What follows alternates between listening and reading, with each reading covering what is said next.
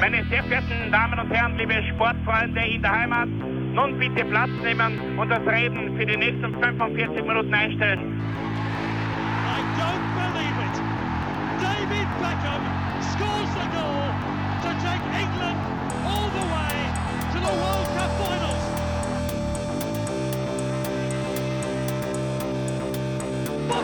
They've scored! I do not believe what I've just seen! Troy Deeney has scored a penalty! He scored! Oh, Troy Deeney has scored from a Leicester penalty that was saved by Almunia! Und warten noch ein bisschen, warten noch ein bisschen, dann können wir uns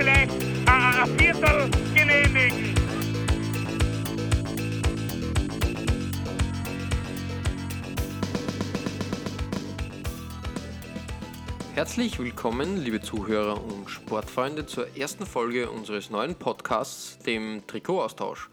Der Podcast für Fußballfans und Trikotliebhaber. Mein Name ist Florian Bruckmüller und an meiner Seite darf ich meinen Co-Moderator Klaus Vogelauer präsentieren. Hallöchen. Im Rahmen des Trikotaustausches möchten wir nicht nur über sportliche Fakten, kuriose historische Begebenheiten und persönliche Anekdoten rund um das Thema Fußball sprechen, sondern vielmehr unser Interesse an Fußballausrüstung und Fußballfashion in den Vordergrund stellen. Oder Klaus? Ja, allerdings. Also sind äh, sehr interessiert auch an, an Designs, an Ausrüstern, an dem, was sich halt äh, die Ausstatter und Ausrüster in der Fußballwelt so einfallen lassen. Ähm, und dann natürlich vor allem, äh, was auch historische Vorläufer, die ja immer wieder zitiert werden, äh, betrifft, beziehungsweise so, was halt alles möglich ist und was halt alles von crazy und verrückt bis hin zu nobel, was es alles gibt. Ja, vollkommen richtig. Und in diesem Podcast möchten wir einen kleinen Streifzug durch die Geschichte wagen und aber auch aktuelle Themen abarbeiten. Aber da wir beide Kinder oder ähm, in den 80er und 90er Jahren groß geworden sind, ähm, können wir auch natürlich in der Retrospektive da sehr viel ähm, Interessantes in den Podcast bringen. Und deshalb gleich unser erstes Thema als kleine Vorstellungsrunde, unsere Top 5 Lieblingstrikots von überhaupt, würde ich mal sagen. Also die Trikots, die uns ähm, geprägt oder ähm, interessiert haben, äh, immer schon und ähm, die uns eigentlich zu diesem ganzen Hobby geführt haben, oder? Ja, die im Laufe der Zeit natürlich größtenteils mit Erinnerungen dann auch verbunden sind, äh, aber auch, äh, die man von historischen Vorläufern, wie gesagt, vor unseren Geburtsjahren äh, einen beeindruckt haben, was so in der Zeit des äh, ja, noch nicht so großen Merchandisings für Trikoteinfälle, was so gegeben hat. Man darf das ja nicht vergessen, früher war es ja gar nicht so einfach, dass man Trikots ersteht, oder? Es war ja dieser Trikotboom, glaube ich, ist so groß geworden für mich eigentlich. Äh, Und da sind wir auch beim Punkt, wir werden sicher sehr viele Anekdoten aus, unseren, aus unserer Jugend hier erzählen. Ähm, Für mich war der erste große Trikotboom äh, die WM 98.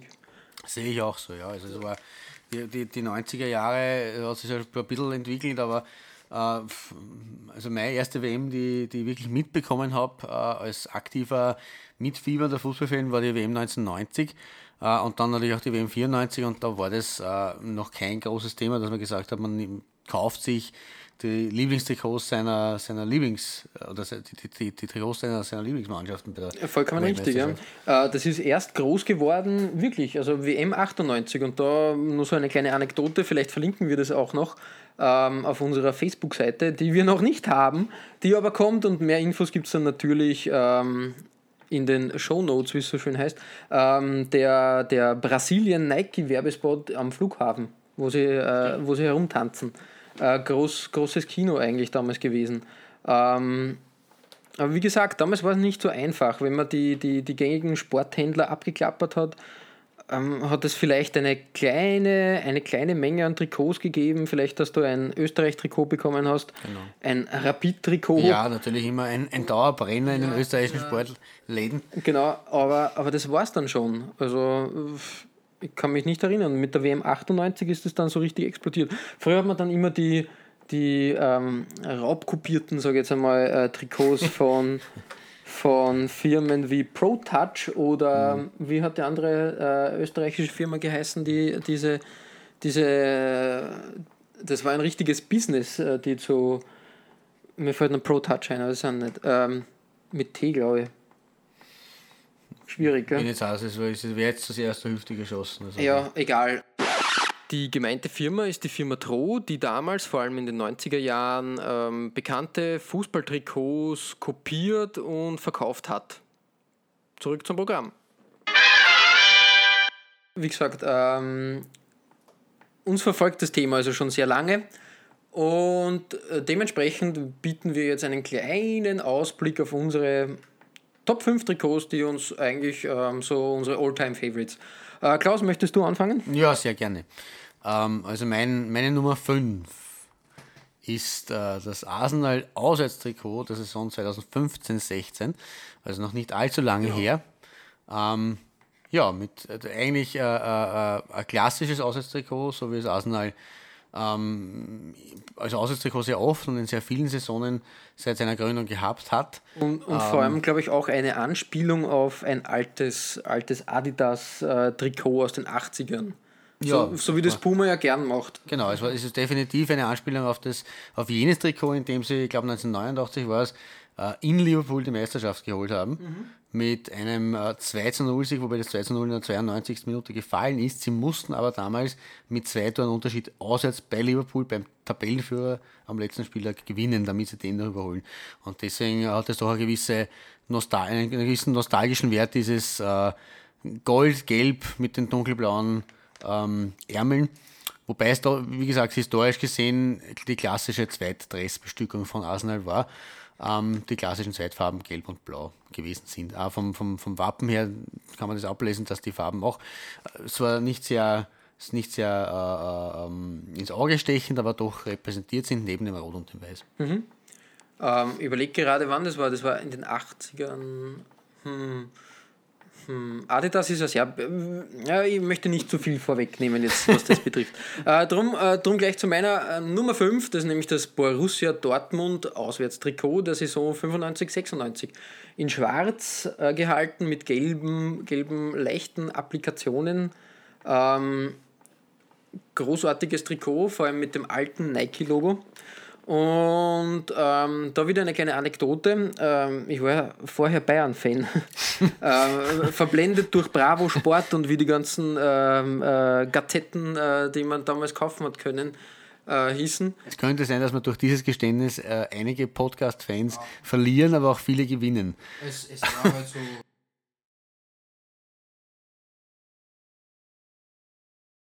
Also, Entschuldige, dass ich da nochmal unterbrich, aber es hat auch Andi Herzog äh, in seiner ersten, nach seiner ersten Saison bei Werder Bremen beispielsweise, wie sie damals mit Werder die Bayern äh, im Meisterrennen besiegt haben, äh, nachher gestanden, er war eigentlich immer Bayern-Fan. Also bei den sie haben Bayern gewesen. Er ist Ja, mit dem Rehagel dann zu den. Bayern. Genau. Genau, aber er hat das während der Zeit gestanden, wo er noch der Bayern-Karriere noch nicht abzusehen war. Sehr bitter eigentlich, aber. äh, wie gesagt, ähm, damals hat dieser Erfolgslauf unter Hitzfeld, glaube ich, mit den, mit den Borussen ähm, dort an, an äh, und hat dann in dem Champions League-Triumph, äh, na, geendet ist jetzt das falsche Wort, aber sicher einen ersten großen Höhepunkt gefunden. Und dieses Nike-Trikot verbindet für mich halt die perfekt, also so typisches 90er-Jahre-Trikot. Schrille Farben, starkes Muster. Ich glaube wenn man dann auch so, wie soll man sagen, fast schon Camouflage-ähnliche Hintergrundmuster. Und das ist interessant, weil Nike jetzt wieder auf diese, dieses Template oder diese, diese Gestaltungsform bei den aktuellen Trikots zurückgreift. Also man möchte fast sagen, ihnen gehen die Ideen aus, aber der Markt schreit ja förmlich nach, äh, nach alten, alten Ideen. Siehe Manchester United, die seit diesem Adidas-Deal äh, exorbitante Summen nur, nur mit Retro-Trikots verdienen. Es ist eigentlich ganz okay. Und Retro geht es ja bei dir auch bei der Nummer 4 weiter, oder? Ja, na, das ist auf jeden Fall eines der, äh, ohne, ohne großartig jetzt was vorwegnehmen zu wollen, aber das retroste Trikot, das wir heute vorstellen werden. Äh, Und zwar ist es das Borussia Mönchengladbach-Trikot 1973-74. Äh, Die Fohlen, die Fohlen 11, die eigentlich immer in weiß aufgelaufen ist und damals schon ein Muster gefunden hat, auf das sie auch äh, in jüngster Zeit einmal einen, einen Rückgriff gegeben hat, äh, mit schwarz-grünen Streifen. Äh, Es gab da, gab da einmal eine, eine Variante in den letzten Jahren, wo ein schwarz-grüner Seitenstreifen in einem rein weißen Trikot drin war. Äh, dieses damalige Trikot war meines Wissens einer der ersten, äh, einer der Vorläufer oder eines der ersten Trikots, die halt so quasi ein bisschen Elemente so äh, hineingesetzt haben. Sprich weiß mit, mit schwarz-grünen Elementen, das hat es glaube ich zu der Zeit äh, sonst noch nicht gegeben. Na, zu der Zeit war alles sehr simpel gehalten. Da, da war das ja schon, würde ich fast behaupten, übermutig, übermutig aber ja, das ist schon ganz okay so. Gut, Mönchengladbach mit, mit Günter Netzer voran. Dem schönen äh, Günter Netzer, schönen der Günter ja auch ja eigentlich der große Rockstar der, der, der Zeit war. Genau so ist es. Also das ist natürlich auch für eine gewisse Art von Rebellion oder von Schönfußball gestanden, so wie in der Neuzeit vielleicht die Dortmunder. Ähm, und das passt natürlich da auch ins Bild, dass sie in diesen Anfang der 70er Jahren den Zeitgeist verkörpert haben. Die Bayern waren immer da die, die straighte Mannschaft und die halt sachlich und, und, und kühl, äh, kühlen Erfolgsfußball gespielt hat und die Gladbacher waren die emotionsgeladenen, die mit Emotionen ihre Siegerungen haben und, und die halt, wie gesagt, ein bisschen so das verkörpert haben, wenn man jetzt das auf die, die Menschheit umlegt oder auf die Gesellschaft, äh, die, die Jugend, die, die ein bisschen rebelliert und die Neues möchte und ja, und wie gesagt, Günther Netzer da als Prototyp dafür gestanden und dementsprechend passt halt diese, dieses Trikotdesign äh, da ganz gut zum Charakter der Mannschaft. Ja. Äh, vor allem äh, anzumerken an der an, an Mönchengladbach, ähm, ich glaube ab nächster Saison, also äh, 18, 19, ähm, Puma der Ausrüster von Mönchengladbach und ich glaube, da werden wir sehr viele Anspielungen auf längst vergangene und vergessene Zeiten finden, so wie das Puma halt gern macht. Ähm, aber wir bleiben im, in der Phase, in der Retro-Phase und, und meine Nummer 4 ist. Weil es einen Zeitsprung gibt, trotzdem. Ja, das ist richtig, zehn Jahre weiter, würde ich sagen. Ähm, ein ikonisches Trikot der 80er, nämlich äh, das Tottenham Heimtrikot 1986 von Ausrüster Hummel. Und ähm, meine Liebe zu Hummel ist dem Klaus bekannt. ähm, die, die Marke. Jetzt nicht nur mir. Ja, jetzt, genau. Die Marke fasziniert mich irrsinnig, ähm, weil sie immer schon geschafft haben, ähm, interessante Designs in dieses Fußballtrikot zu bringen. Und so auch das Tottenham-Trikot. Ähm, da kann man ähm, noch dazu sagen, dass äh, das Dänemark-Auswärtstrikot 1986 ebenfalls da sehr, sehr ein ikonisches Trikot ist und auch, auch immer wieder gern zitiert wird. Ähm, und für mich halt Hummel einer der wichtigsten Ausrüster in der Phase. Und, und sicher auch Wegbereiter für viele mutige Designs. Und, und ähm, sicher. Nordisch-skandinavisch kreativ. Ja, und der Zeit voraus vor allem. Und, und das war, war da schon ein großes Kino. Ähm, ikonisch geht es bei dir weiter auch. Ja, nur eine kurze Anekdote. Ich glaube, dass das äh, in den 80ern hat Tottenham ein oder zweimal, glaube ich, sogar den UEFA Cup geholt, möglicherweise sogar in dem Trikot. Das kann Wenn sein, ja, das kann irre, sein, ja. Aber und ja. vor allem äh, dieser, der Holsten-Sponsor, das ist ja auch ein, ein, ein äh, prägendes Bild gewesen. Von daher schönes Trikot und, und ich hoffe, dass ähm, dieses Trikot oder dieser Stil von Hummel wieder aufgegriffen wird und in, in zukünftigen Trikots, egal welcher Mannschaft, wieder, wieder äh, Anklang findet. Aber jetzt zu deiner Nummer 3. Ja, wir rutschen wieder vorher schon zehn Jahre weiter gerutscht. Wir springen in die durch die Jahrzehnte, ja. Genau, und jetzt kommen wir von den 70ern in die 80er, nun in die 90er. Und zwar, ähm, lustigerweise haben es bereits thematisiert, in die WM 1998, in jene WM, die so ein bisschen ein Meilenstein oder so ein, ein Scheitelpunkt oder so ein Anfangspunkt äh, des Trikot-Merchandise war, wenn man jetzt einmal absieht von den ausgehenden 70ern, ange, äh, beginnenden 80er Jahren, wo das am Vereinsebene schon ein bisschen begonnen hat. Ähm, und da nehmen wir, also da haben wir meine Nummer drei äh, als alter Frankreich-Fan natürlich und damals war das zu einer Zeit, äh, wie Frankreich noch uncool war. Richtig, in der Frankreich noch uncool war und in dieser Zeit, äh, ja, habe ich mich für Frankreich begeistert. Jetzt, wo natürlich Frankreich, äh, ja, wie man es nimmt. Also, aber wie gesagt, also die, das war eine Zeit, wo, wo das noch sehr außergewöhnlich war und äh, das Weltmeistertrikot 1998 ist auch abseits äh, des Erfolgs dieser Mannschaft äh, ein für mich, wie gesagt, Top 3 Trikot aller Zeiten, ähm, weil dieses Design zum Teil eine, ein, ein, ein Zitieren äh, des Trikots von 1984 war, des Europameistertrikots, mhm. äh, zum anderen eben diese Designelemente, die es drin hat von Adidas mit diesen drei weißen Streifen, die äh, ein bisschen auf die äh, drei auf diese Dreifaltigkeit anspielen Ja. der Franzosen, also Egalität, Fraternität und äh, was auch immer das dritte jetzt war. Ich überlege gerade, aber wie gesagt, äh, äh, französische Geschichte ist nicht mein Steckenpferd. Auch hier muss ich noch einmal einschreiten. Der gesuchte Begriff war natürlich Liberté. Hm, Zurück zur Sendung. Äh, Ja, und wie gesagt, also das äh, für mich auch das, das, das Trikot ein bisschen diesen Sommer 1998 symbolisiert und das, das sind wir jetzt wieder bei den Vollkommen richtig, schöne, schöne, schöne, schönen Erinnerungen. Ja. Das war einfach meine Maturazeit, ich war damals 18 ähm, und habe den Sommer mit Maturareise, mit äh, Vorstudiumphase äh, einfach genossen und das war einfach eine WM, die, obwohl natürlich diese Geschichte mit äh, äh, dem äh, Polizisten, der in- ins Koma geprügelt wurde, äh, war. Aber die WM 98 war für mich eine sehr farbenfrohe und sehr, sehr fröhliche WM. Also zumindest in meiner Erinnerung. Und Ja, dementsprechend natürlich ist dieses Trikot für mich. Ja. Ich bin, bin bei dir, was die WM 98 betrifft und ich glaube, wir sollten auch irgendwann einmal eine Sonder, Sonderausgabe zur WM 98 machen, weil für mich ist das äh, die, die erste WM, die, die ich so richtig ähm, aktiv gesehen habe, war die WM 94. Ähm, und die WM 98 war dann halt wirklich so, da, ich glaube, ich habe jedes Spiel gesehen. Es war wirklich, ich habe die Spiele auf äh, VHS-Kassette aufgezeichnet und mir dann angesehen auch noch. Und es war halt wirklich so, es war so allgegenwärtig. Nicht, nicht nur, weil Österreich Das dabei stimmt, war. Äh, nach, langer, nach langer Zeit wieder mal Auch beim großen Turnier. genau, äh, Ja, mit großen Hoffnungen damals gestartet, weil 1990 ist ja nicht so gelaufen und Genau, und 1998 98 war halt dann der, der ähnliche Parallelen zur, zur letztjährigen EM fast schon.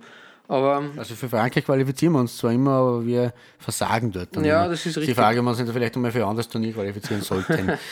die Frage nur, die sich mir gerade aufdrängt, ähm, war Frankreich eigentlich vorher wirklich im Favoritenkreis zu zählen? Ich kann mich nicht mehr erinnern. Ähm, also soweit meine Erinnerung jetzt diese 20 Jahre zurückreicht, äh, schon. Äh, größtenteils aber wegen des Heimvorteils. Mhm. Weil der natürlich, und das ist ja erwiesen, bei einer WM relativ viel und relativ ja, viel wiegt und relativ viel zählt. Ähm, aber auch, weil es einfach eine wirklich gute Mannschaft war. Also es war schon auf, auf, auch auf Fakten basiert. Äh, die waren 1996, zwei Jahre vorher waren es bei der EM in England im Halbfinale und sind erst zum Elferschießen an Tschechien gescheitert. Ähm, also das war durchaus schon eine Mannschaft, der auch im Vorfeld Großes zugetraut wurde, eben mit diesem Heimvorteil im, im Rücken und der ist in Frankreich, äh, wie man weiß, nicht der, nicht der kleinste. Äh, 84 im eigenen Land Europameister, 98 im eigenen Land Weltmeister, 2016 im eigenen Land Vize-Europameister, ganz knapp, hat es nicht gereicht. Stimmt, ja. Aber dementsprechend, also da weiß man, da ist eine ge- gewisse Kraft dahinter. Und ich, meines Wissens schon waren die, Brasi äh, waren die Franzosen schon neben den Brasilianern und den üblichen Verdächtigen wie Italienern und Deutschen die Mitfavoriten auf den Titel. Mhm, Okay, ah, das habe ich wirklich nicht mehr, mehr auf der Rechnung gehabt. Ich kann mir Brasilien auf alle Fälle als Titelverteidiger, vielleicht nur Italien und, und Deutschland waren eher so. Ich habe da Frankreich gar nicht auf der Rechnung gehabt, glaube ich. Hm. Aber wie gesagt, wir werden vielleicht wirklich eine Sonderausgabe zur WM 98 machen, weil die wirklich für uns, glaube ich, ein sehr prägender Event war. Ähm, bei mir geht es jetzt weiter. Äh, wir, wir springen wieder ein Jahrzehnt nach vor. In die, Fast forward. in die Saison 2008, 2009 und da zum Manchester City, zum Auswärtstrikot. Ähm, ein sehr interessantes ähm, Trikot des äh, französischen, da haben wir die Parallele des französischen Ausrüsters Richtig. Le Coq Sportif.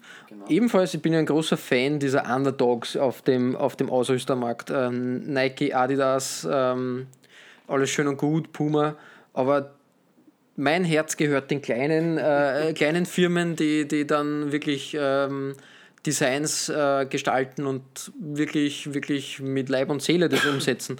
Ähm, dementsprechend auch das äh, Le Coq Sportif äh, Trikot von Man City. Ähm, das ist ein bunter Mix an Farben, ich würde mal sagen. Ähm, es erinnert mich ein bisschen an diese ausgefallenen, also es ist äh, schwarz und Weinrot, also Weinrot ist jetzt falsch gesagt, ein, ein sehr kräftiges Rot und es erinnert mich an Mit aber mit Neongelb. mit Einsetzen, genau, also das richtig einsetzen und der. Schriftzug hinten Genau, auch Neongelb. richtig, ja. Und dieses Rot ist gemustert und erinnert mich an ähm, die Lava-Applikationen der Nike-Tennis-Kollektion von Andre Agassi aus den 90ern. Ah, okay, ja, ja, stimmt, ja. Also das ist richtig. Vielleicht unterschwellig so als Andre Agassi-Fan und selber aktiver Tennisspieler, ähm, dass diese äh, Connection hier war. Aber wirklich ein schönes Trikot. Ähm, schade, dass ähm, Man City dann durch die Großinvestoren irgendwie uninteressant geworden ist. Ich lehne mich jetzt weit aus dem Fenster, aber es ist, ist so inzwischen. Uninteressant würde ich jetzt nicht unbedingt sagen, äh, aber natürlich ist es ein bisschen äh, kühler, nüchterner, wie auch immer geworden. Es hat dies- diesen Charme, den Man City einfach immer gehabt hat, äh, vor allem im Vergleich mit den, den großen, verhassten United-Bruder, äh, den haben sie doch ein bisschen verloren. Das muss ja, so auf jeden Fall, auf jeden ganz Fall. deutlich so sagen. Ähm, auch wenn die, wenn die Gallaghers, äh, wenn die Gallagher-Brüder sie weiterhin ähm, als große Man City-Fans outen. Ja gut, das ist ja die Basis von vielen Man City-Fans auf, dieser, auf diesem Erdball, ähm, dass quasi Oasis, also Oasis-Fans auch Man City ein wichtiger Club war und ist. Das Ja, ist aber bei mir, dieses bei mir ja. Underdog-Independent-Ding ist, ist Das ist passé, klar, nicht mehr. Das ist halt echt, ähm, das ist äh, vorbei. Da muss man heutzutage ein bisschen den Spagat schaffen, weil ist ja in der deutschen Bundesliga auch gerade die große Diskussion mit 50 plus 1 und äh, viele Traditionsteams, die sie wehren dagegen, die gleichzeitig, aber das ist ja wieder die Argumentation, die, die auch vorherrscht, die gleichzeitig, wenn sie diese Regel, wenn diese gekippt werden würde, die dadurch Chancen hätten, äh, mehr zu lukrieren und dadurch vielleicht wieder konkurrenzfähiger zu werden oder mit, mit so Teams wie Hoffenheim, Wolfsburg und Co., die ja das Ganze eigentlich auch sehr umgehen, Frei interpretieren. und frei interpretieren, genau, äh, mit diesen Teams wieder halbwegs gleichzuziehen. Also. Ja, schwierig. halt immer zu- immer Es ist, es ist halt grundsätzlich die Frage, es ist wie, wie Star Wars, wie wie es so schön heißt. Das ist kein Nerd-Ding mehr oder keine, keine Liebhabersache, die es ist ein großes, großes Franchise und so ist halt auch bei Traditionsclubs. Das ist nicht mehr ähm, ein Nischenprodukt, das sind Global, Global Players und wirtschaftlich ganz starke Marken und das ist halt auch schwierig, da den Spagat zwischen Tradition und ja, Sellout, wie es so schön heißt, äh, zu den- schaffen. Der klassische Endpunkt dieser Linie ist ja 1860 München, die es vorgemacht haben, wie es nicht geht. Ja, negativ Als. Traditionsverein mit einem Investor. Äh, als Gegenbeispiel äh, auf der anderen Seite wahrscheinlich die Bayern, die halt da als Traditionsteam sind oder Dortmund, die das Ganze aber halt als Global Player mittlerweile betrachten und, und halt äh, vielleicht nicht unbedingt auf Tournee gehen, so wie es die spanischen Clubs machen, aber halt doch irgendwie global äh, interessant sein wollen. Und dazwischen durch den Ost fallen natürlich viele äh, Clubs wie Waldorf Mannheim, Kickers Offenbach etc., die auch eine große, große, große Tradition haben, ähm, aber die einfach äh, nicht fähig sind, zum Teil wegen personeller Probleme in den Führungsetagen, aber auch zum Teil, weil einfach das, der, der, der Background nicht da ist von, vom finanziellen her. Ja, bin ich bei dir. Ähm, die Frage ist halt, ähm, muss man dann das nach dem St. Pauli-Muster machen?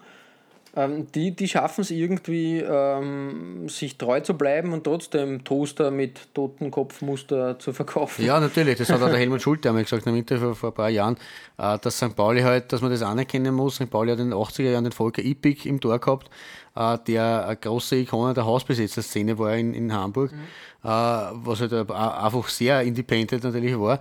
Ähm, sie haben es geschafft, diesen familiären Touch zu behalten und trotzdem, und das geben sowohl der Ippig als auch der Schulte zu, äh, ein, ein, ein Unternehmen zu sein, weil das ist halt im modernen Fußball halt einfach unumgänglich. Eben, eben. Und, und da ist dieses, ähm, dieser Sellout, würde ich schon behaupten, ähm, nicht im Vordergrund. Der, wird so, der, der rennt so im Hintergrund und die Markenrechte und Ausrüster werden dankend äh, angenommen und da wird auch genug verkauft, aber es ist trotzdem jetzt nicht so, dass man dass das schreiend äh, in St. Pauli auf der der Schanze oder wo auch immer äh, da, da äh, alles brennt, weil St. Pauli jetzt äh, Toaster verkauft mit Totenköpfen oder Regenschirmen und ähm, was halt nur anfällt. Interessantes Beispiel. F vielleicht auch einmal ähm, ein, ein kleiner Streifzug für uns, äh, den, den wir da St. Pauli widmen werden. ja, abseits dieses Exkurses, den wir jetzt schon äh, eine, eine, eine Blase herausgezogen haben aus dem Man City-Trikot.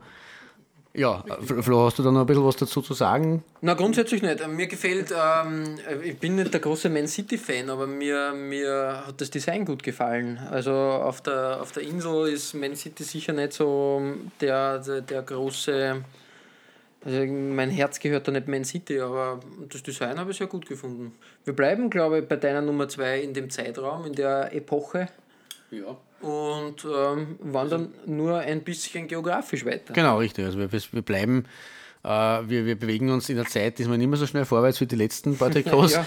Diesmal ist es nur ein Jahr. müssen wir uns einbremsen.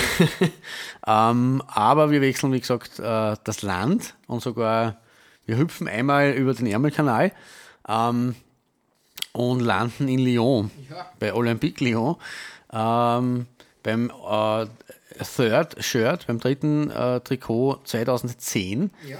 Ähm, das sowohl von der Farbgebung als auch vom Design her für mich äh, wirklich äh, ein ganz bemerkenswertes äh, Trikot ist.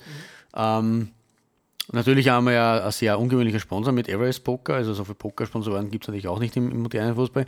Es war die Aber- Hochphase des Pokers da Ja, zu dem genau. Zeitpunkt, glaube Aber dazu halt ähm, diese, dieses Muster, diese Farbgebung mit einem ähm, so zwischen rosa, violett, lila Pendeln äh, Kombination ähm, und dem, dem Muster, äh, ja, das, das halt irgendwie äußerst, äußerst ungewöhnlich Ich bin ist. jetzt mal direkt, das schaut ein bisschen aus wie eine, eine Tapete aus der Jahrhundertwende. Genau, ja. Aber es macht äh, wieder, ich finde find das so ähm, das Schöne und Charmante an, an dritten Trikots und ähm, da finde ich es ja zeitweise schade einfach, dass äh, große Firmen wie Adidas und Nike und Puma sich dann nicht mehr drüber trauen, ähm, dass die, diesen dritten Trikots, die ja eigentlich nur sehr, sehr, sehr, sehr selten zum Einsatz kommen, dass man da nicht mehr Mut beweist und ein bisschen sie aus diesem Einheitsbrei herauslöst. Wir haben vorher kurz ähm, im Vorgespräch uns die Trikots der aktuellen Saison an, angesehen und wie immer bei Nike, aber auch bei Adidas ähm, vorherrschend äh, das dritte Trikot Standard-Templates, die einfach nur in der Farbwahl ein- sich, sich ändern. Und das finde ich wirklich schade. Da könnte man wirklich Fanservice machen. ja, da kann man experimentieren und ja, sie, sie sich mutig irgendwie auf, auf, auf neue Dinge stürzen. Und vor allem, wenn man überlegt, wie viel Geld da Firmen wie Nike und Adidas ähm, den, den, den Vereinen zahlen, ähm, da kann man doch mehr machen, oder? ja, sehe ich. Ich Schwierig, auch so, schwierig. Ja, anscheinend, weiß nicht. Vielleicht haben wir da zu wenig Einblicke in die Firmenpolicies von Adidas und Nike. Vermutlich. Ja. Ziemlich sicher sogar, aber äh, nichtsdestotrotz äh, ist es irgendwie rätselhaft, warum man sich dann nicht irgendwie an dieses Experimentierfeld wagt. Möglicherweise, weil man sich nicht irgendwie einer Kritik aussetzen möchte.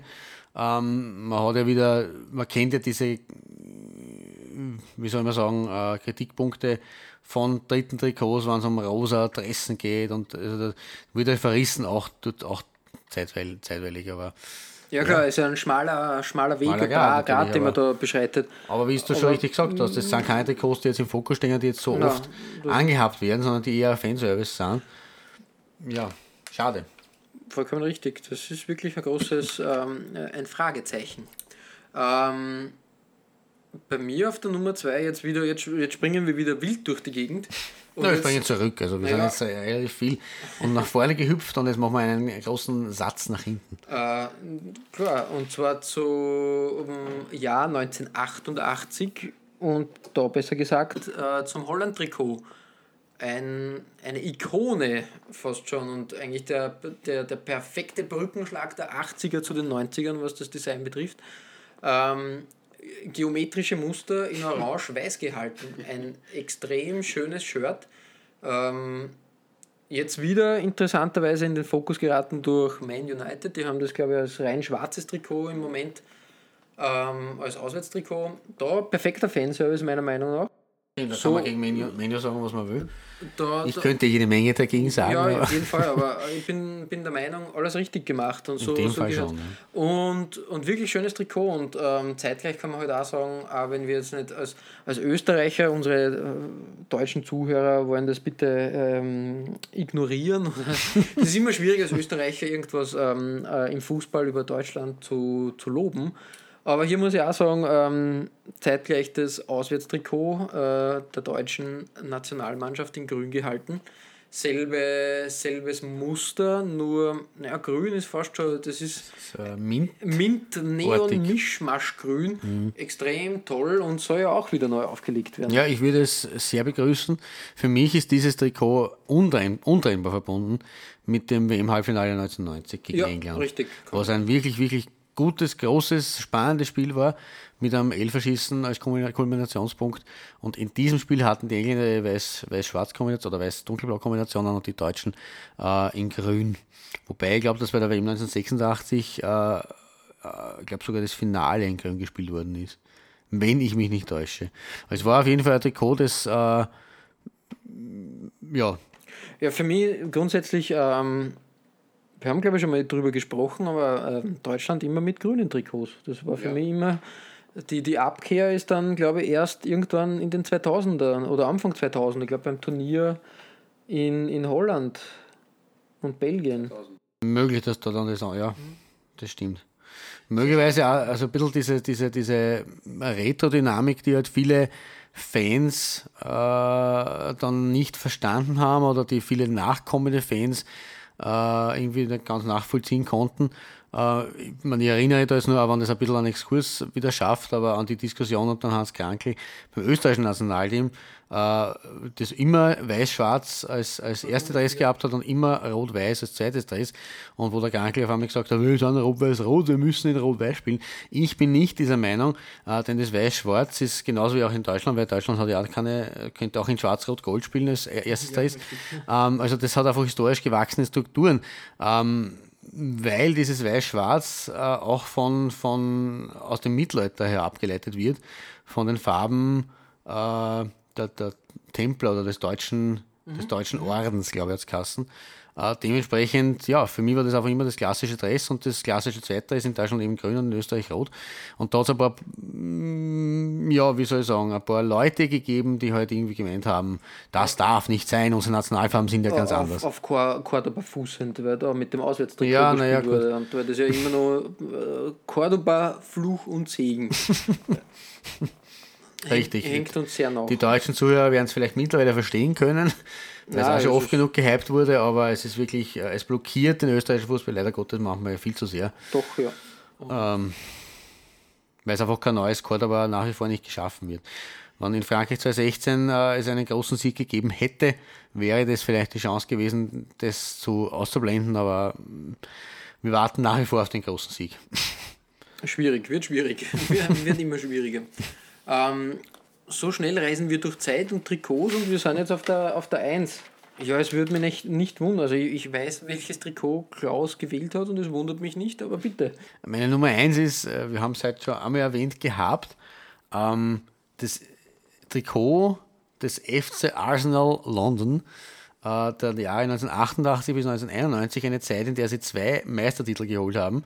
Nach einer fast 20-jährigen Durststrecke, 1971 war davor der letzte Meistertitel, also es waren fast zwei Jahrzehnte ohne Meisterschaft.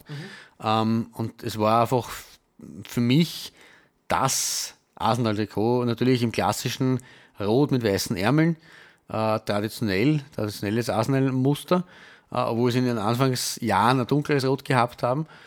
Ähm, aber mit dem Sponsor in Kombination mit dem Ausrüster, also Adidas und JVC und mit dieser äh, damals noch äh, stilisierten Kanone, also Gunners. genau, also nicht, nicht dem, dem vollen Wappen, sondern damals war das Wappen quasi nur die Kanone, die Gunners symbolisierend, äh, ist für mich einfach das, äh, die, die, die Nummer eins auch, nicht, nicht nur aus designtechnischen Gründen, äh, da gibt es vielleicht ein paar, die konkurrieren könnten, aber auch aus nostalgischen Gründen, weil das absolut für mich Erinnerung an eine, eine große Zeit nach einer sehr, sehr langen dunklen Phase und Zeit war. Ein schönes Trikot auf jeden Fall. Es Ja. ist echt so ein Klassiker der 80er, vor allem mit der Adidas Blume, die, die damals noch als Ausrüster von Adidas verwendet wurde, als Ausrüsterlogo.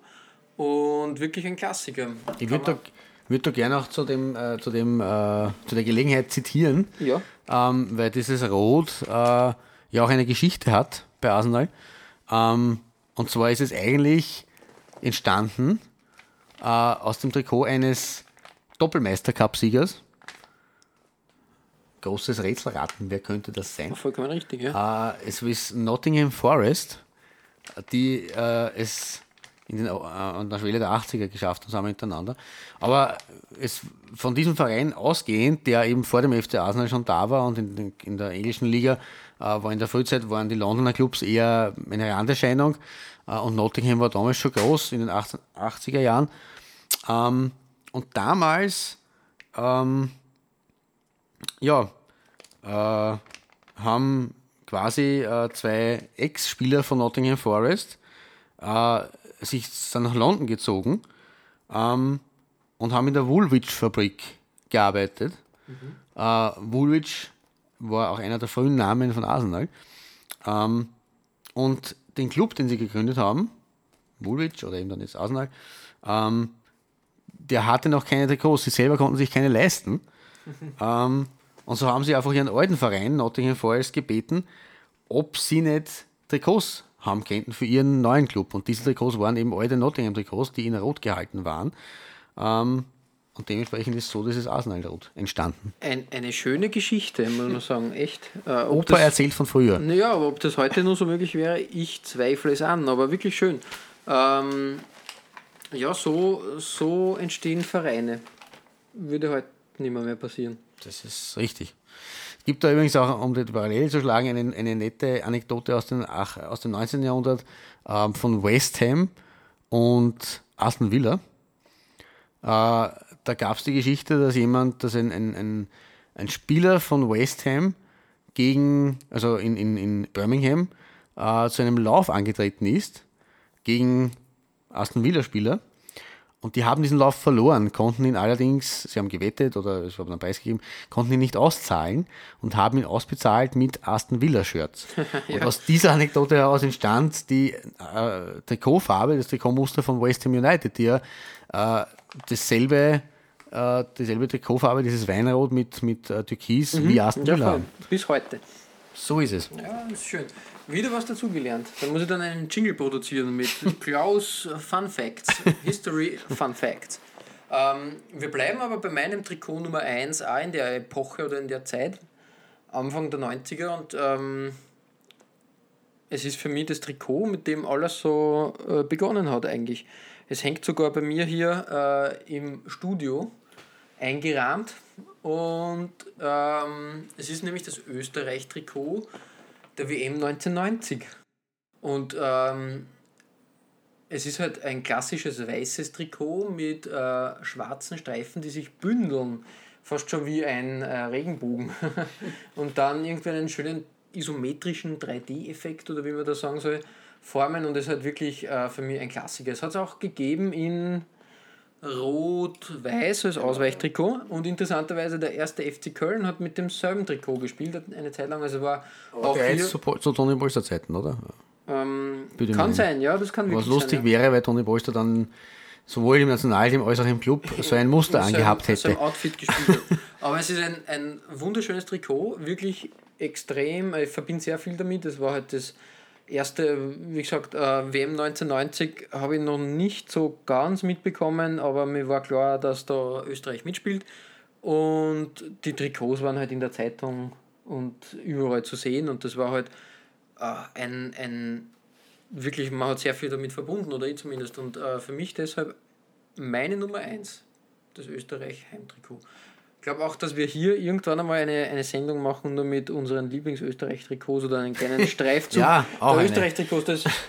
Man, man, viel Auswahl hat man nicht an Ausrüstern, weil eigentlich immer schon Puma. Puma also, ja, glaube ich, der ja. älteste Ausrüstervertrag der Welt. Immer noch Puma, was ja ganz okay ist. Und da hat es sehr viele schöne Trikots gegeben, aber auch sehr viele schauderhafte Trikots oder Dinge. Ich, ich sage nur dieses Jubiläums-Cordoba-Trikot, das irgendwann äh, aufgelegt wurde, kurz vor der, vor der EM. 2008. Ja, das war nicht so toll, möchte ich mal behaupten. Wobei man dazu sagen muss, es, es hat auch sehr viele Nichtsagende Trikots gegeben. Leider ja, das ist richtig, richtig. Ähm, da finde ich, ist in den letzten Jahren wieder besser gearbeitet worden. Mm, bestimmt. Ja, und damit sind wir mit dem kleinen Streifzug unserer Lieblingstrikots und der ersten Folge des Trikotaustausches auch schon am Ende angelangt. Ihr findet alle heute besprochenen Trikots als sozusagen kleine Nachlese der heutigen Episode auf unserer Facebook-Seite. Den Link dazu findet ihr in der Beschreibung. Natürlich würden wir uns auch über Feedback, egal ob per Mail oder iTunes-Bewertung, zur ersten Episode freuen. Und äh, wir freuen uns schon auf die nächste Ausgabe des Trikotaustausches und bis dahin sportliche Grüße und bis zum nächsten Mal.